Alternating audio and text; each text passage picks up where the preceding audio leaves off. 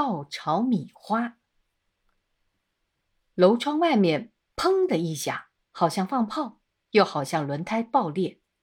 推窗一望，原来是爆炒米花。这东西我小时候似乎不曾见过，不知是什么时候开始有的。这个名称我也不敢确定，因为那人的叫声中音乐的成分太多，字眼听不清楚。问问别人，都说爆炒米花吧。然而爆又炒，语法欠佳，恐非正确。但这姑且不论。总之，这是用高热度把米粒儿。放大的一种工作，这工作的工具是一个有柄的铁球、一只炭炉、一只风箱、一只麻袋和一张小凳。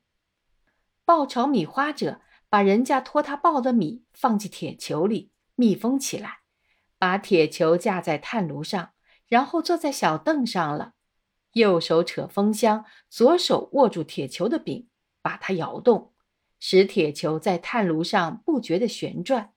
旋到相当的时候，他把铁球从炭炉上卸下，装进麻袋里，然后起风。这时候发出“砰”的一响，同时米粒儿从铁球中蹦出，落在麻袋里，颗颗同黄豆一般大了。爆炒米花者就拿起麻袋来，把这些米花倒在请托者拿来的篮子里，然后向他收取若干报酬。请托者大都笑嘻嘻的，看看篮子里黄豆一般大的米花，带着孩子拿着篮子回去了。这原是孩子们的闲食，是一种又滋养又卫生又经济的闲食。我家的劳动大姐主张不用米粒儿，而用年糕来托他爆，把水磨年糕切成小拇指大的片子，放在太阳底下晒干，然后拿去托他爆。爆出来的真好看，小拇指大的年糕片都变得同十只香烟篦子一样大了。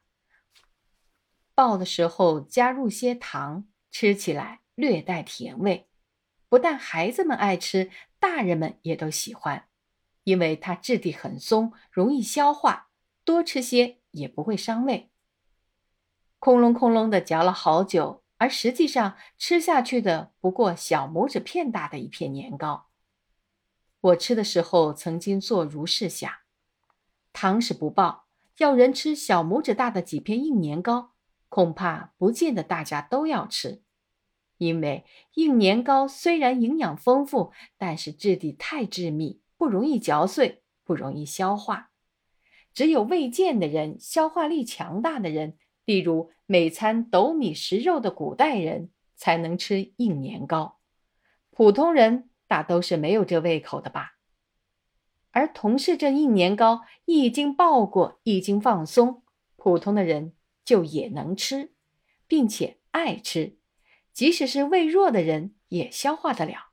这一爆的作用就在于此。想到这里，恍若若有所感。觉得似乎这东西象征着另一种东西。我回想起了三十年前我初作《圆圆堂随笔》时的一件事。《圆圆堂随笔》结集成册，在开明书店出版了。那时候我已经辞去教师和编辑之职，从上海迁回故乡石门湾，住在老屋后面的平屋里。我故乡有一位前辈先生。姓杨，名孟江，是我父亲的好友。我两三岁的时候，父亲叫我认他为义父，我们就变成了亲戚。我迁回故乡的时候，我父亲早已故世，但我常常同这位义父往来。他是前清秀才，诗书满腹。有一次，我把新出版的《圆圆堂随笔》送他一册，请他指教。过了几天。他来看我，谈到了这次随笔，我尽求批评。他对那时正在提倡的白话文向来抱反对态度。我料他的批评一定是否定的。果然，他起初就局部略微称赞几句，后来的结论说：“不过，这种文章叫我们做起来，每篇只要二十八个字。一首七绝，或者二十个字，一首五绝。我初听到这话，未能信受，继而一想，觉得大有道理。古人作文的确言简意繁，词约意丰，不像我们的白话文那么啰里啰嗦。回想古人的七绝和五绝，的确每首都可以作为一篇随笔的题材。例如最周知的唐诗：“去年今日此门中，人面桃花相映红。人面不知何处去，桃花依旧笑春风。”少小离家老大回，乡音无改鬓毛衰。儿童相见不相识，笑问客从何处来。这两个题材，唐史教我来表达，我得写每篇两三千字的两篇抒情随笔。昨日入城市，归来泪满襟。